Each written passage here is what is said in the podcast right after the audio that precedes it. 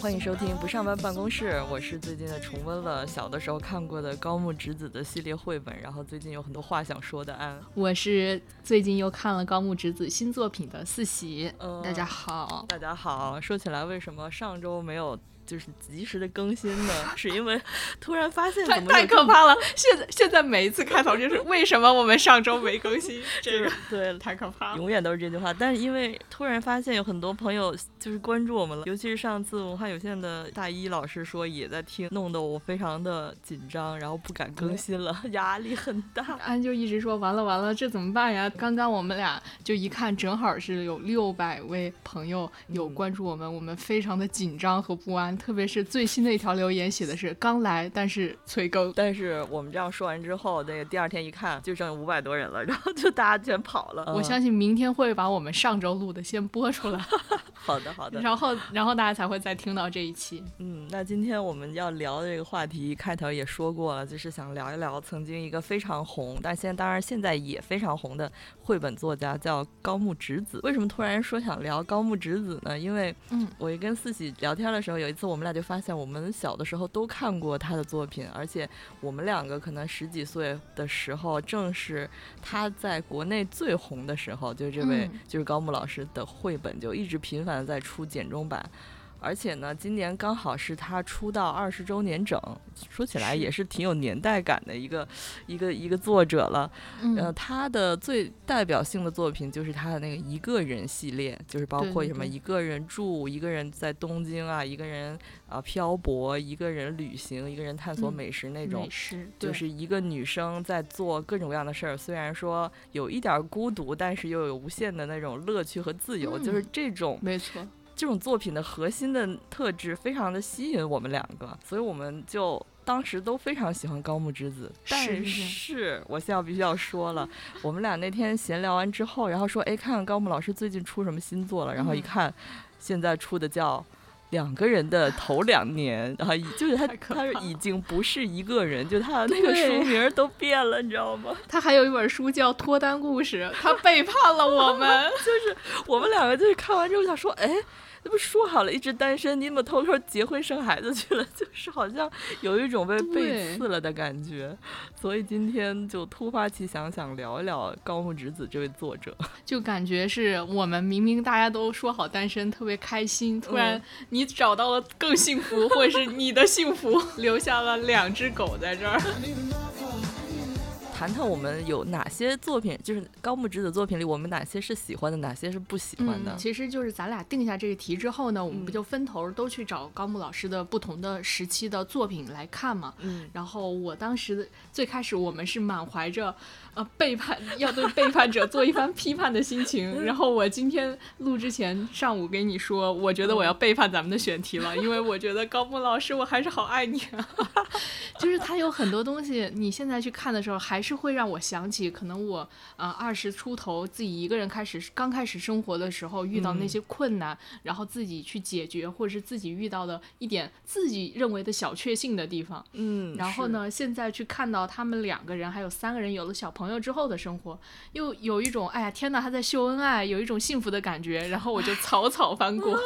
我也是，我也是。我觉得我们俩我们俩可以就是好好的来讲一讲。那先说一下高木老师的这样一位。插画师的情况，如果听这个节目的朋友刚好没有看过高木直子作品呢，给大家做一个简单介绍。他是一位日本的这个插画师，是一九七四年出生，今年已经快五十岁了，四十九岁。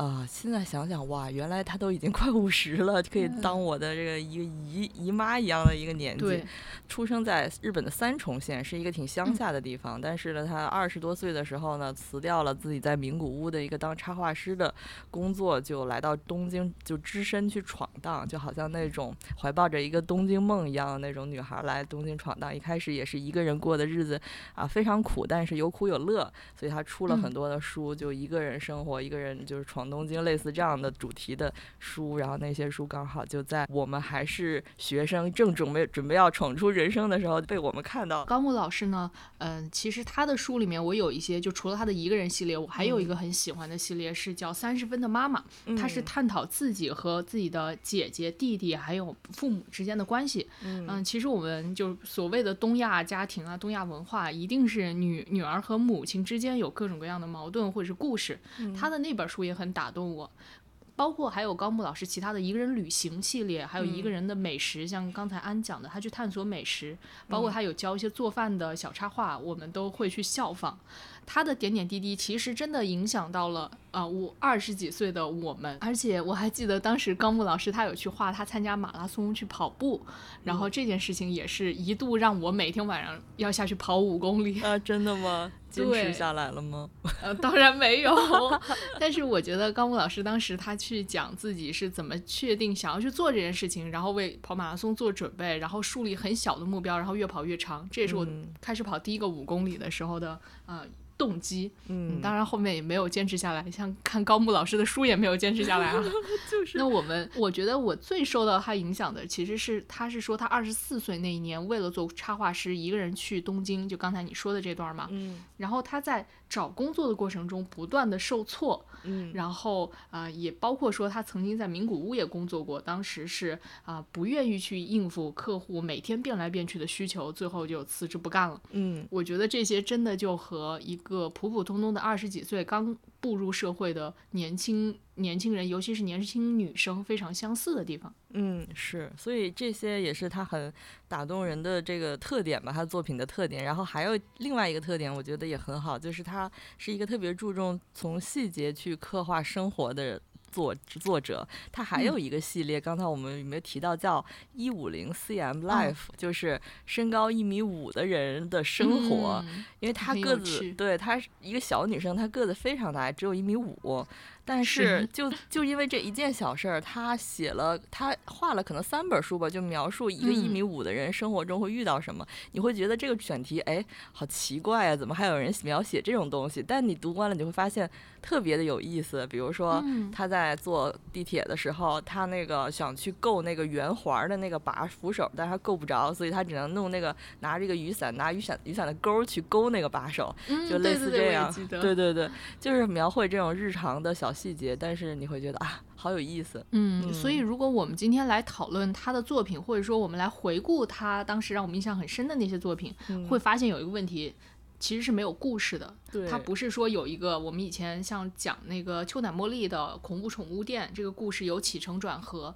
啊有一些翻转，有一些意外，它这个没有，它都是片段式的。比如说，呃，他去呃刚才讲的，在这个地铁，他发现够不着，他用雨伞哎勾住了，这可能它就是一个三格漫画就结束掉这样一个小片段，但是会引起我们的共鸣。对他的那个作品，就是一五零那部作品，基本上就全都是用这种小片段拼合而成的。呃，包括我印象最深的是，呃，一个人漂泊的日子。呃，那个应该是描述他二十多岁刚来东京，然后没找到正式的工作，也没有成为就是出名的就插画师，没接不到什么这种接稿，然后只能不断的去打工，比如说去呃餐餐厅端盘子呀，去这个打电话当这种推销员呀。去做各种各样的这种打零工啊，比如说在超市或者在超市，对对对，然后去描绘他打零工的。每一个小零打零工的时候发生的小事，对我也记得他当时在那个一五零的某一个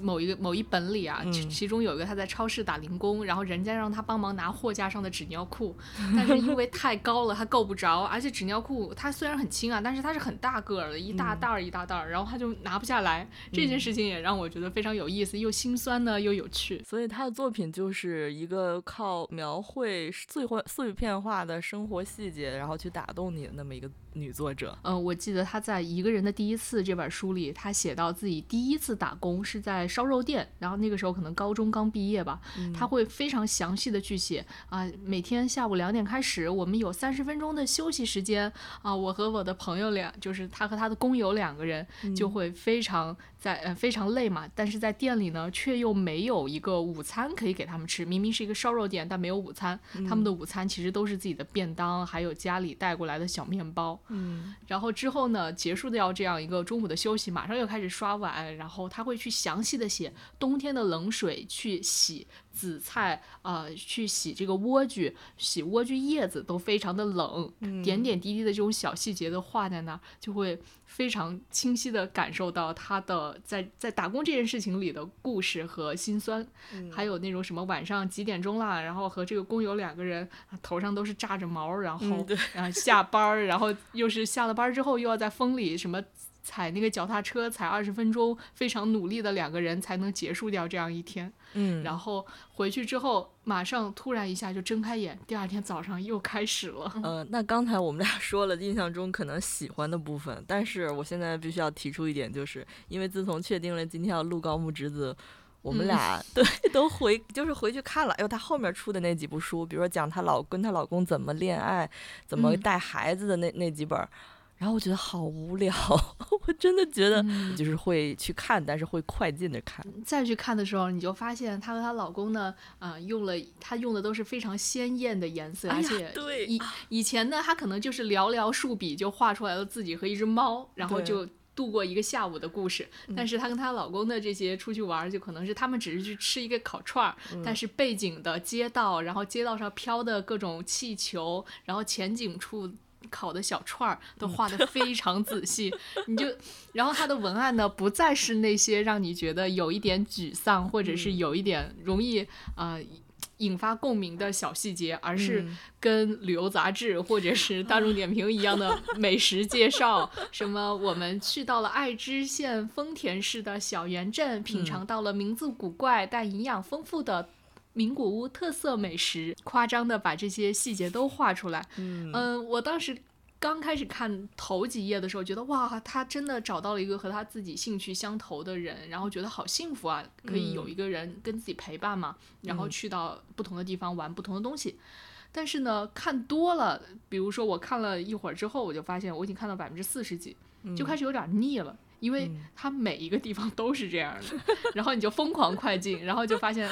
哇，这不就是一对小情侣的幸福，疯狂的在自己秀恩爱吗？而且我先说一下，我为什么不太喜欢她后期的作品，尤其是她跟她老公的那种恋爱日常，我是觉得特别无聊，是因为。呃，如果没看过的朋友，可以给大家快速一分钟讲一下她老公是个什么人。是她在开工作室的时候，她老公好像是那种负责修东西的一个装修的，帮她去修她工作室里的一个什么东西啊。如果我我说错的话，大家可以纠正我。就类似一个通过工作上的一些巧合认识了这么一个人，然后她老公呢看起来人就是她在书里描绘的她老公啊，看起来人非常的老实，而且不没有脾气，永远笑，永远呃永远微笑。永远顺着就是高木直子的意，就是他们两个人就是在高木直子的这个后期的漫画里，她老公是一个完人，然后这让我觉得非常的。无趣，就是咱们不是现在流行一个话叫这个男女男女互换评论过万吗？你就想想啊，咱们把它调转过来，如果高木直子是一个男作者，他一直都写啊，我一个人住的男生就是这种写这种系列，然后啊，我没有谈过恋爱，类似有这样一个人设，然后突然他遇到了一个女孩，一见钟情，啊，这个女孩是一个完美妻子，就从不会生气，然后他跟他在一起永远开心，帮他去打理生活中方方面面。的事情，如果有这样的一个角色出来，你会觉得很无趣。就是我觉得我我也不是说非，其实我我懂你意思。其实这就像是戏剧里面去说，他没有矛盾，就是整个的都很平淡了。就就没意思了，因为我并不是说看不得、见不得作者好啊，就是我只觉得你这样子描绘你的老公，你就让我觉得很假。你的老公是一个玩偶，他不是一个活生生的人。就是像我今天我看这个小，就是两个人住头两年的这这部高木后期的作品的时候啊，我就想起我小时候看过一个耽美漫画，就对不起，扯扯的稍微扯远，《清水玲子的秘密》书里就是说，他那书里说的是，如果一个人。死了的话，但是那个脑子能保存下来。后期的那些警察们就可以 通过你调查你的脑子，会看到你生前的，就是死前的影像，然后知道这个对记忆。然后他们调查会发现，很多人的死前的那个有关于某些人的影像是会被美化或者会被丑化的。就他有一堆那警察在那调查这个死人的大脑，然后想看看凶手是谁，结果看到了一个恶魔，或者说看到了一个巨美的人。但这个东西不是实际的想法，是你脑子里美化的东西，对那个人的美化或丑化。我这个联系的虽然有点不沾边儿，但我只是觉得后期高木直子里他这个漫画里老公的形象是一个极尽被美化过的形象，他就不能再承载一个作为艺术，就像一个漫画里做一个艺术人物在那里面，他就没意思了。所以我觉得我不喜欢他的一个原因。我就说了好多废话，但是就是我你能希望你能 get 我到能 get 到你的意思，我能 get 到你的意思。嗯就比如说，我来详细的举举两个例子啊。第一个呢，就还是说她老公的这个例子，就是她在这个书里面呢，呃，就是说她一开始很打动我的一个地方，就是她说她自己以前很想吃这个大的手卷儿。就是嗯就是日日本的这个手卷儿，但是呢，因为她自己一个人过呢，做这个手卷儿浪费很多食材，所以从来没有做过，只做过普通的那种寿司卷儿。然后这一次呢，她跟她老公在一块儿之后，她就觉得，哎呀，两个人就可以来做这件事情了，包括买很更大的容器去装这些食材，然后两个人一起在家动手。我当时这个地方的时候，我就觉得哇，好温馨，甚至有一点羡慕，有一点向往。嗯然后呢，接着呢，到后面。嗯，她就是生完小朋友之后，她就说她老公突然激发出了这个呃做菜的美食能力，然后就疯狂的秀她老公做过的这些菜。这个时候你就觉得啊，你又来了前面的是 对你前面就是有一些铺垫，然后有一些呃自己一个人和两个人生活的对比，觉得很棒。嗯，等到后面你就是疯狂的在秀一个、呃、大厨的厨艺的时候，就有一点哎呀。有啊，真的，这是不是我们有点刻薄？就有点像那种朋友圈里疯狂晒晒男友的一个、哎呀，一个内容。是他不不仅朋友圈疯狂晒男友，他后期还疯狂晒孩子、晒娃，啊 就就是这是一个例子，然后另一个例子呢，就是我其实刚才在咱们开头的时候提到，他之前有一个系列，嗯、有两本儿吧，叫《三十分的妈妈》，嗯讲她和她妈妈之间的一些小摩擦和一些更呃更爱她妈妈的一个故事，让人觉得很温馨，也也完全能理解之间女儿和母亲的那些小摩擦嘛。嗯啊，当时然后在这本呢，他写到就是两个人住的第二年啊，他讲自己刚完刚生完小朋友之后，他妈妈过来帮他带孩子，嗯然后说啊，哎呀，真是妈妈的味道呀。那这个时候，他妈妈的这个形象和他之前三十分的母亲里面，三十分的妈妈那本书里面的形象，就像安刚才说的是疯狂美化，然后嗯妈妈做的一切就都是好的了。嗯，可能每个人在每个阶段对于不同的人事情的感觉是不一样的，嗯。嗯，但是可能因为我们突击啊，一下子去看他不同时期的很多作品放在一块儿做对比的时候，加上我们又有一个心理预期在那儿，然后就有一点点失望。呃，如果这是一个凭空出现的作者，他出了一本书，就我和我老公的日常，画的画风嗯也非常可爱。可爱，那我能哦，完全 OK。但如果你跟我说这是高木直子，这是以前出了几十本儿，就是一个人过日子的那个女生一个人打拼的那个作品的高木直子，然后后期画这个，我就有点嗯接受不了了，我就觉得好无聊。对他其实以现在的风格去画那种风俗志，就比如说教你什么呃怎么玩日本的小小小乡村嗯啊、有有美食，然后有这个城市地图，甚至包括说她和她的老公还有小朋友啊、呃一家三口出游要注意什么，我都会觉得很棒。但如果是说啊、我是基于以前的基础上，我的名字还要叫几个人住的第几年这样的框架，就会你对他是有一个预判在那儿的。对，是，但是咱们说起来，就一个人这个系列啊，它其实还有一个嗯翻译的问题，就是，呃，当然它的中文版全都翻译成了，比如说一个第一本叫《一个人住第五年》，然后后期有嗯什么一个人住第九年，第一个人上东京，一个人去旅行，后后面还有好多这种一个人系列，但它实际上日文的标题里，一个人系列就一一直出到。呃，一最后一本叫《一个人住第几年？问号》，就是出到这一本。呃，后面嗯。有好多的作品啊，比如说我们特别熟悉的什么一个人的每一天，一个人去跑步，还有什么一个人去呃，还有一个人漂泊的日子，这些书一个人的书的系列，其实它原文都并没有 hito 里就是一个人的字，是哦，中文的翻译硬给它归类去了这个一个人系列，哦、这样啊，但那些都是别的系列。其。实是为了让它形成一个系列感，对，就是有它的这种品牌意识，所以才中文翻译。中文这样给他起。哎呀，对，那是不是我们误读了高木老师？倒倒也没有，他实际上的就是那个 Hitoli 系列也是有好多，所以也没有误读。所以他其实他这个作者出名，就是因为大家爱看那个一个，比如说一个乡下来东京闯荡的女孩，虽然遇到很多问题，但是不服输，然后一个人闯出了一片天，这种王道剧情大家是很喜欢的嘛，这是他出名的原因。就觉得后期有点遗憾。完了，我觉得肯定会有人觉得，就我不知道等会儿录完了，就包括如果我妈能听到这个，她会不会说，肯定就是因为你单身，然后你就 你就看不得别人这样的故事。所以怎么办？那我们接受批评啊。如果大家有不就是怎么，如果大家有相反的意见，也欢迎在评论区讨论啊。就是说，不是攻击，是这个和平讨论。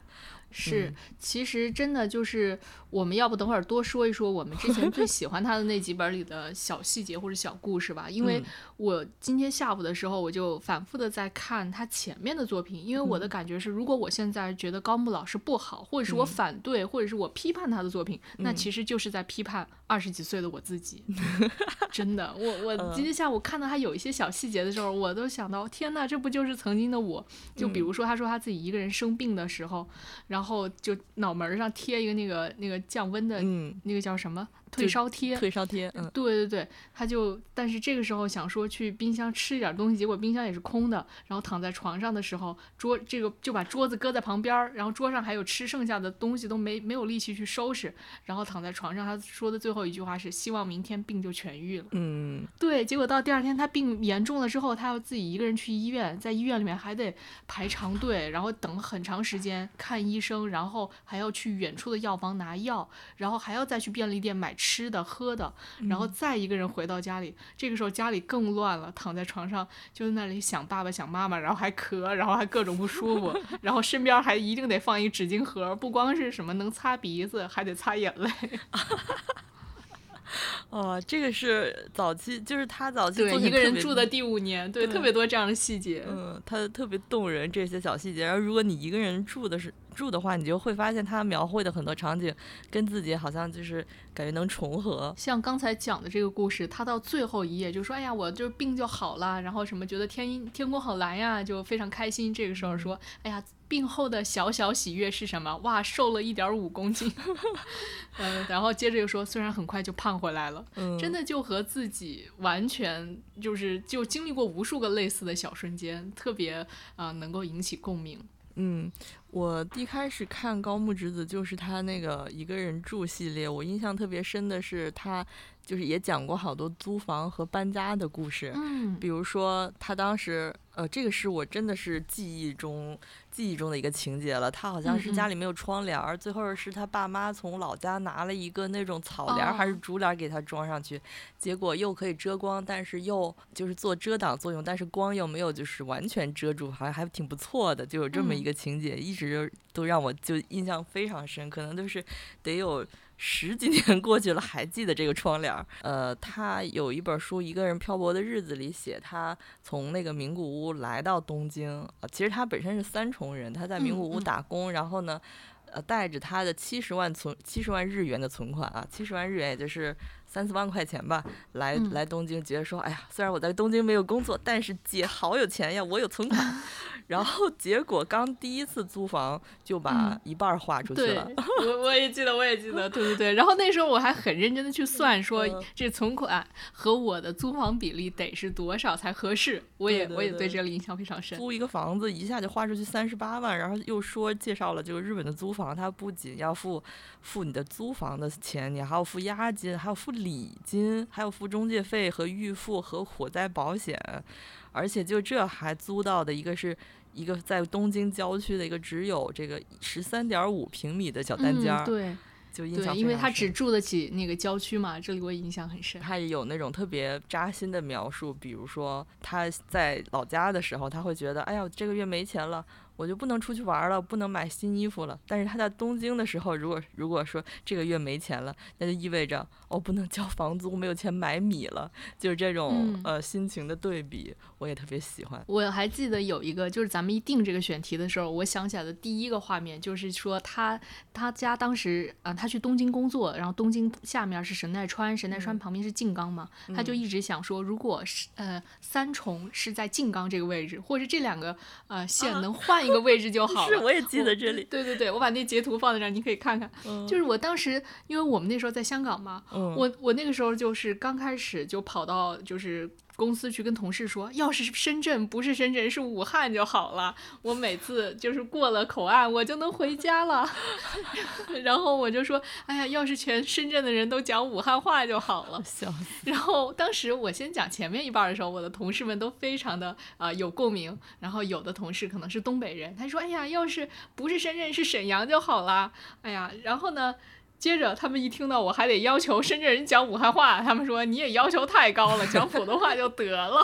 你读完了以后，你会觉得，哎，我好像也这么想过，或者说，啊，你跟我想到一块儿去了，就会有这种感受。对我们说到有共鸣呢，其实他在两个人的头两年这个已婚已孕的系列里啊，有讲到自己当时怀孕的时候去做产检呀，然后因为她确实是高龄产妇嘛，她四十几岁才怀孕，然后就不断的呃，因为就是怀孕这件事情影响自己的食。食欲，然后呃，自己的整个身体的指标都不太好，而且变胖、变丑、变累，这都是很正常。然后好不容易到了预产期之后，她每次就嗯各种阵痛呀，还有问题，最后是剖腹产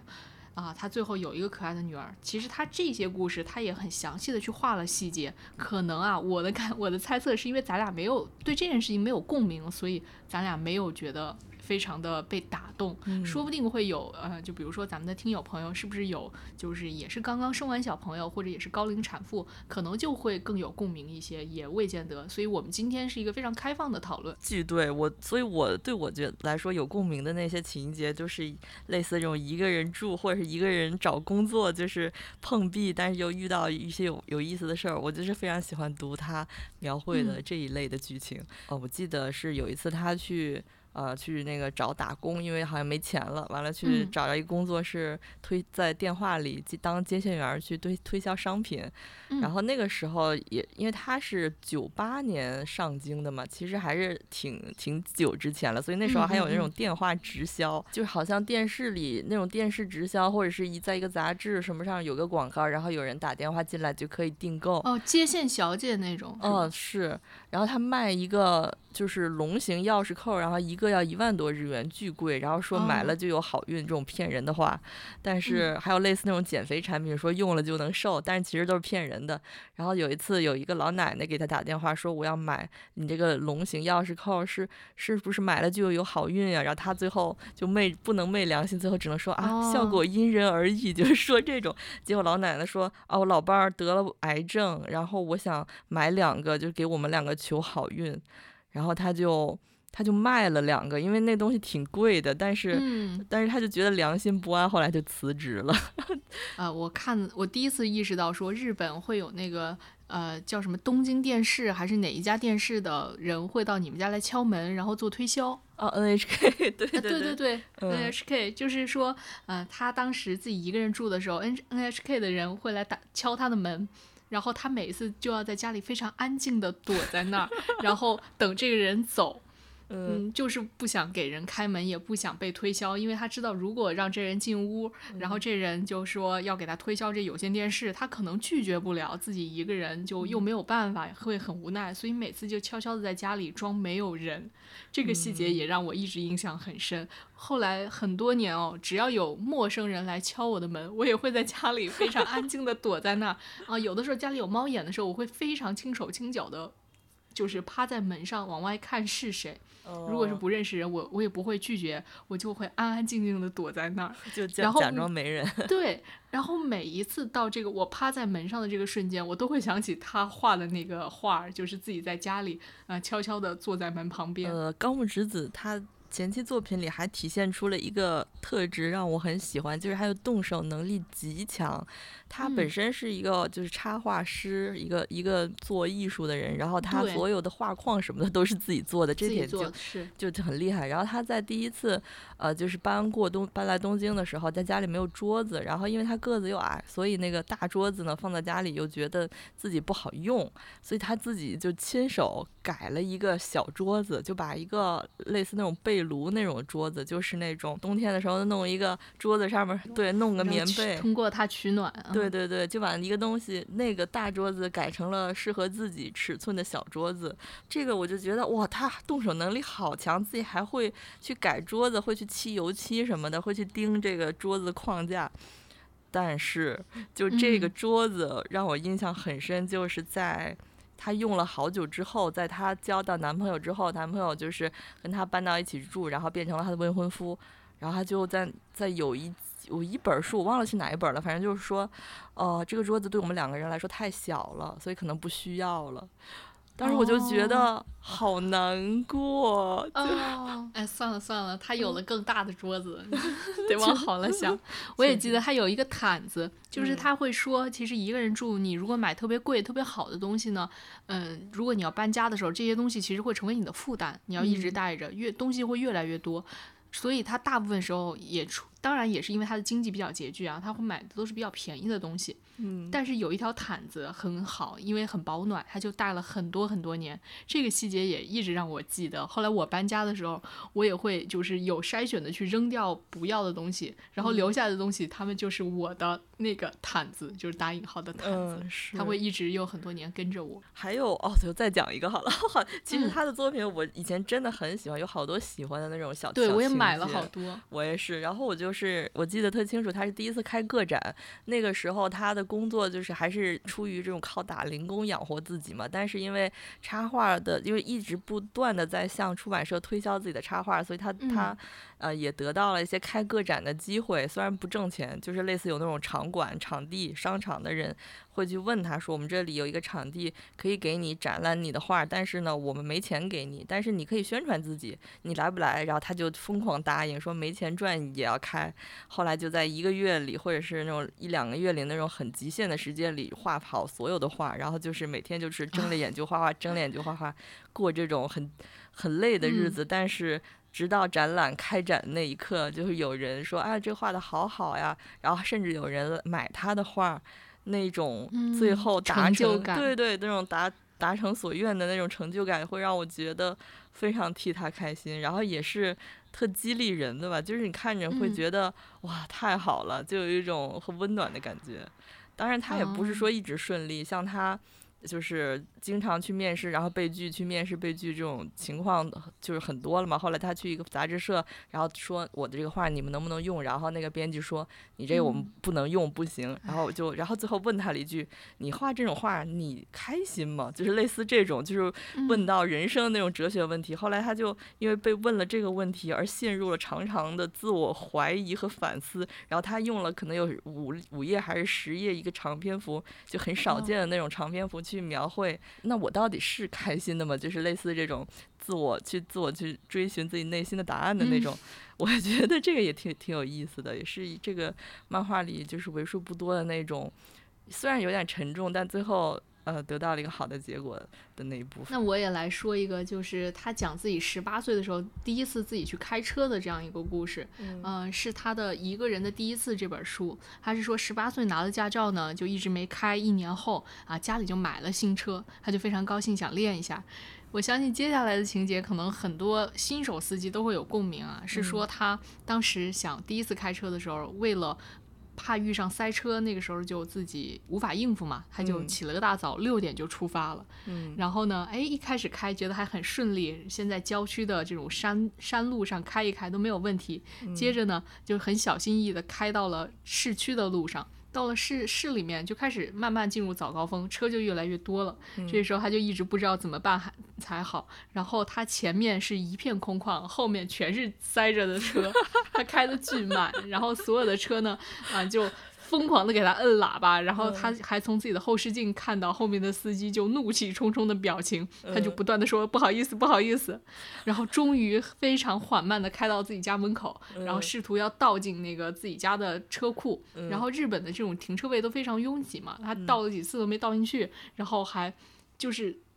几次可能要撞到，然后临近要撞到的时候，他就马上说要踩这个刹车。嗯，就在这种紧要瞬间，他就想不起来刹车和油门谁是谁。然后总算在撞到墙呃墙的前一分就是一秒吧，就是就那一个瞬间停下来了。哎呀，他自己就觉得说，哎呀，人人人人家不玩了啊！他写了一个这样的字，然后就把车扔在那儿，回家说妈妈妈妈，求求你帮我倒车入库吧。嗯，然后最后是他妈帮他停进去的。他说在那之后呢，就再也不喜欢开车，就都是希望让别人来帮他开。然后他说他说，哎呀，这样也没关系啊，我可以喝酒了。嗯，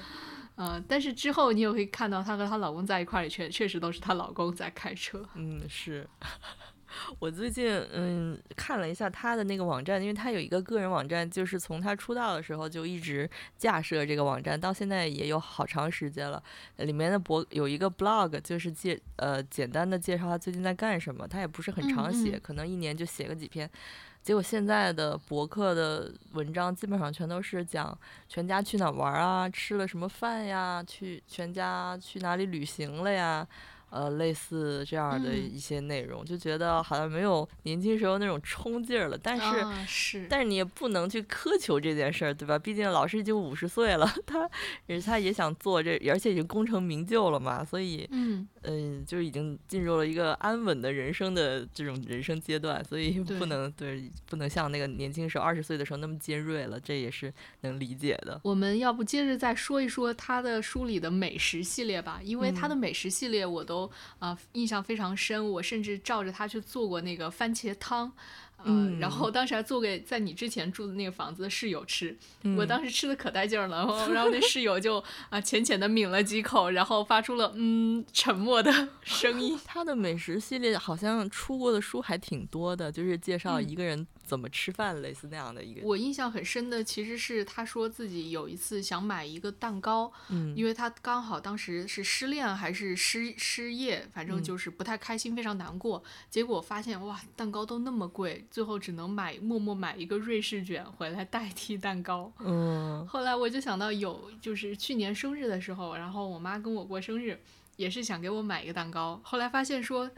嗯，就是普普通通的一个蛋糕，六寸的，两个人吃都太大了，你吃不完，因为它又很甜，而且这种蛋糕可能放第二天你也不会再去吃它了。嗯，就也不知道怎么办，最后就默默的买了一个盒马，买了一个非常小的那种栗子蛋糕，它可能只有一个手巴掌那么大，然后我们俩分了。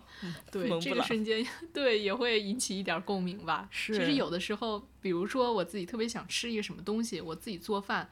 很难控制这个量，我自己做了之后呢，当天是吃着挺幸福的。你可能后面几天都得吃剩饭剩菜，嗯，所以嗯，自己一个人做也不太，就很少自己做了吧，大部分时候是叫外卖了。嗯，我印象特深的是，他就是说他自己想吃米饭，然后蒸那么一电饭锅的米饭，但是只盛出一碗，对吧？然后剩下的就分盒分饭盒做好冷冻。对对对，我还记得放那个 方形的盒子，我有印象。对，冷冻了之后，就之后的每一天，你就拿出来今天想吃的。量，然后把那个冷冻米饭在微波炉里叮三四分钟，然后变成这个热的米饭，用这种方法来自己做饭，就是类似这种一个人的简便米饭。我还记得他那个标题是叫“寒酸的冷冻饭 ”，就是因为自己弄得非常的简单。嗯。而且它还有那种一个人常吃的配菜，比如说是呃麻婆豆腐，就是所谓的麻婆豆腐，其实指的是超市里买那个麻婆豆腐的料、调料、酱料，加上买一块豆腐，然后把两者在锅里混合。还有经常吃的什么纳豆，还有烤鱼，纳豆就是现成的。然后有的时候甚至不想洗盘子，所以就在那个小泡沫盒里，它的 包装盒里搅搅搅，然后吃。还有那个经常吃冷冻饺子，我这一点我也是。是特别特别有共共鸣。他说他经常煮冷煎呃煎冷冻饺子，然后一次只能煎那么五六个，然后就吃饱了，然后剩下的就冻起来。我当时还觉得哇，他吃的好少，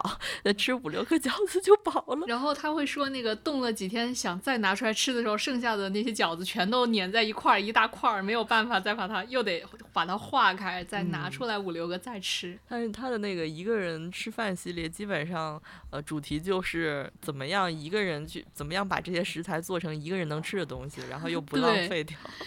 对，然后他还说自己想吃那个蛋包饭嘛，然后挤挤那个番茄酱的时候，他会想说把自己的名字“侄子”挤在上面。当时我就觉得有，就是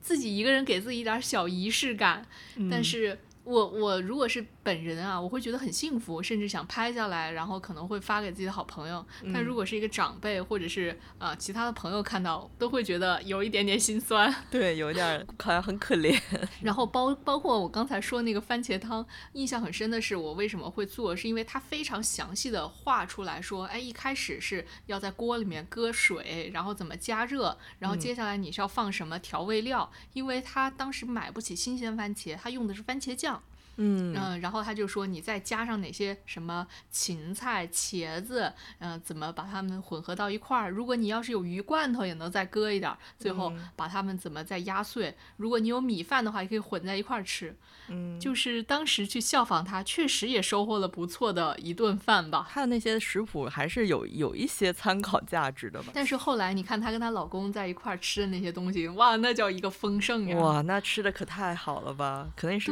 有钱了。是不是？就是我我们我们奉献给高木老师的钱，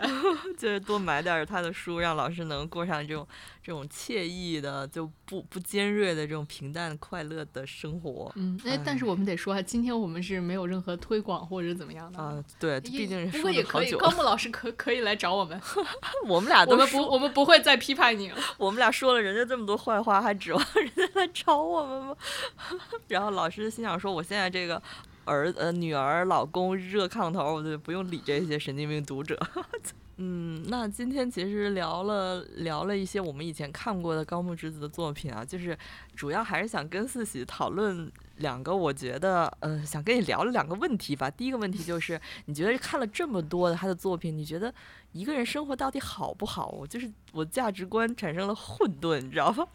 就是你看高木之子。十几二十年前的作品，还有现在的作品，最新的作品，你觉得他的作品中表现出的是一个人住是孤独的、悲惨的部分多一些呢，还是快乐、自由的部分多一些？嗯，我其实挺喜欢他一个人部分的，嗯，但你深究背后的原因，是因为那些孤独的，或者说是一个人的小生活技巧和自己产生了共鸣。嗯，然后你再去看他两个人的系列的时候，他其实有提到自己和自己的编辑老师一块儿，当时喜欢追星，喜欢某个歌手，嗯。啊，然后他俩就一块儿去到另一个城市看演唱会什么的，嗯，你就发现说，其实他还是渴望有朋友的，嗯，那我其实一个人住了十几年，我还是觉得挺好的，然后自己觉得自己不被打扰，然后也每天生活井井有条的，然后也并且以自己呃。非常有独立生活能力而自豪，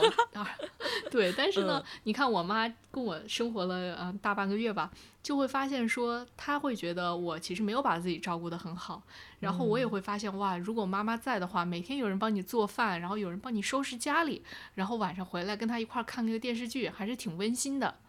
如果你要说有什么不方便的，那肯定也还是会有，毕竟可能已经习惯了晚上一个人。像呃我们这种周末，我可能一个人要睡懒觉，我可能一个人要出去做指甲，或者一个人要出去见朋友，那可能有家人在就没有那么方便。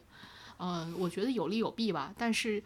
哦，包括像今天看高木老师的书，我又会觉得哇，其实两个人还是很幸福的。嗯，真的是，不是说否定两个人或者有家庭了不就就就就幸福就不好啊？我只是不喜欢她表达的方式，因为她在这个后期的漫画里塑造她老公这个角色就像个。布就是布娃娃一样，就是没有。可能高木老师 倦怠了，倦怠了。对他如果能塑造一个特有个性的老公，巨逗巨，也有那种嬉笑怒骂这种特别人性化的部分，我反而可能会喜欢了。但是这个，我觉得他这个，我就记得他画后面的时候有一个地方，就是他说吃早餐，嗯，然后这个早餐呢，他是喜欢吃那种合适的，就比如说要有。汤，然后有饭，就是那种茶泡饭的形式。但她老公喜欢吃洋式、西式的，有面包，然后有煎蛋，然后啊有咖啡这些的，她就迁就她老公。但是呢，这个瞬间。嗯，她老公其实是没有表达任何态度的，只跟她说了我喜欢吃面包。然后高木老师自己就开始为她老公去做转变。这种如果让我代入，我其实是不希望的。我当然是希望说，哎呀，你为啥不迁就我？我喜欢吃合适，或者说一三五二四六。她形容她老公是一个完全不会生气，然后做什么事情什么时候都会笑眯眯，甚至说这个半夜她她女儿就是还是小婴儿的时候，半夜要吵起来要换尿布还是什么，她画的那个。她已经都爆炸了啊！好烦好烦，那个那一歌，结果她老公在后面，虽然也有点生气，但还是那种笑 笑的生气，就是这因为是他画的嘛，我会去觉得。在她眼里，她老公到底是一个什么样的人呢？是就好像特别不真实。嗯，那那就咱们讨论完这个之后，正好就第二个问题，我也想来讨论的，就是你觉得我们作为读者会感觉到背刺了吗？就是为什么啊？说好了都是一个人啊，你自己就去过这个幸福婚姻生活去了，你会有这种感觉吗？高木老师说：“谁跟你说好了？人家说我没说，你自己这个意淫出来的。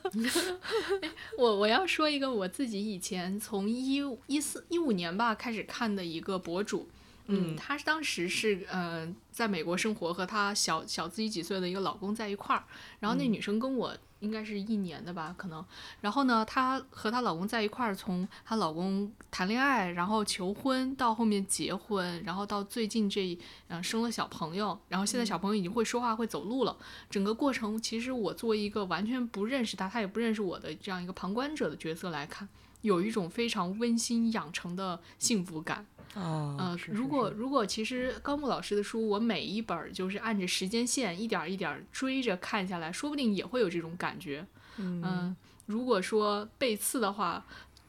呃，可能是那个突然知道他有女儿的瞬间，觉得自己背刺了。但是后面像像今天下午不是跟你说吗？怎么办？我还是很爱他。他让我想起来，我最近看了一个。漫画，但这漫画也有有年头了，叫，很名字有点怪，名字叫因为太寂寞而叫了风俗小姐的报告。嗯嗯，这个虽然说看起来就是我们这两个主，这个两个漫画主题是完全不沾边的，但是这部漫画也是一个女漫画家，然后她呢。呃，也是一个类似自传性质的小漫画，跟这个一个人系列是很像的。他只讲的是他也想成为漫画家，但是因为他自身的性格原因，一方面是有抑郁，然后一方面是无法去跟人做这个社会性的这种沟通，就好像咱们说的极度的社恐，导致他交朋友呀，包括谈恋爱呀，都有很大的障碍。但是他又非常渴望和人做亲密的接触，然后他就发现自己可能很喜欢这个。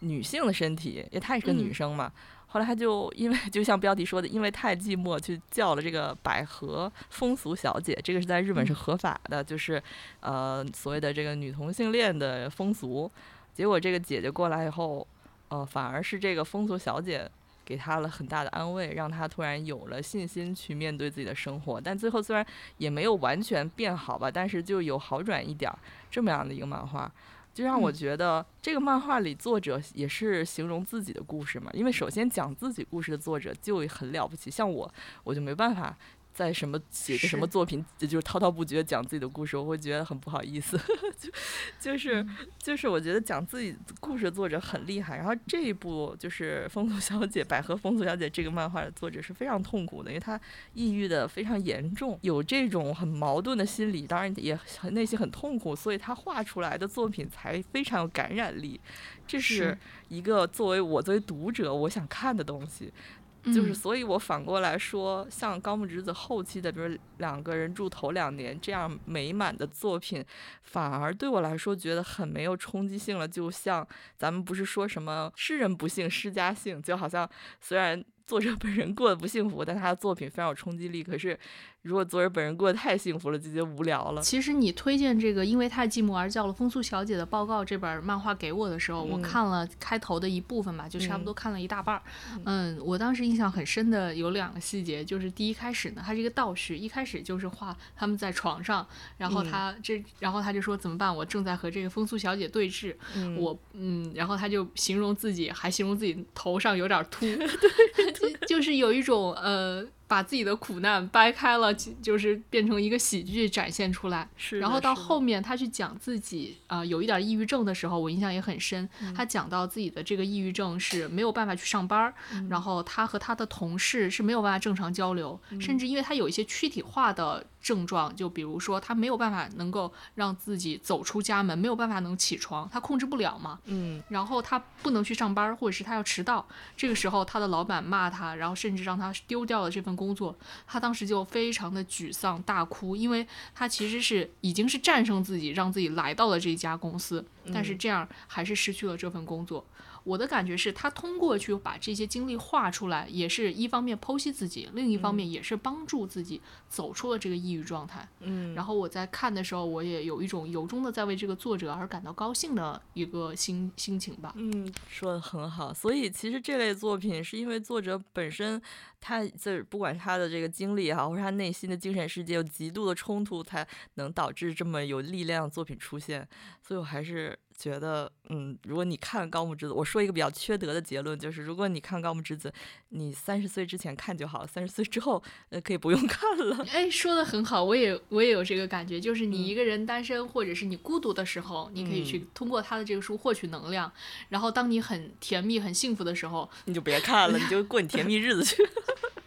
总体来说，他作为一个这么畅销书的一个作者，而且这个已经出道二十年了，依旧现在还在出新书，也是一个很勤奋的作者，这一点还是很厉害的，就是已经是很多人的榜样了，而且现在生活的也很好，感觉就是物质精神都非常的富足。我其实当时看了有一个。就是分析类的文章，讲到高木老师的作品的时候，标题我非常喜欢，它叫做《那个孤独努力生活的女孩》，是她是我也是你，其实就是讲啊，那个当年二十几岁，没有钱，不漂亮，有点胖，然后又有点矮的高木直子，一个人去闯荡世界，然后有自己的梦想，然后一点一点的成为现在的高木老师。在整个过程中，我们看到了一个女孩的成长。那也许是像刚才安说的，三十岁以前那些孤独的我们也是这样的。所以，嗯，现在回想起来，我也很感谢二十几岁的自己，嗯，然后我也很期待可能再往后的日子 升华了。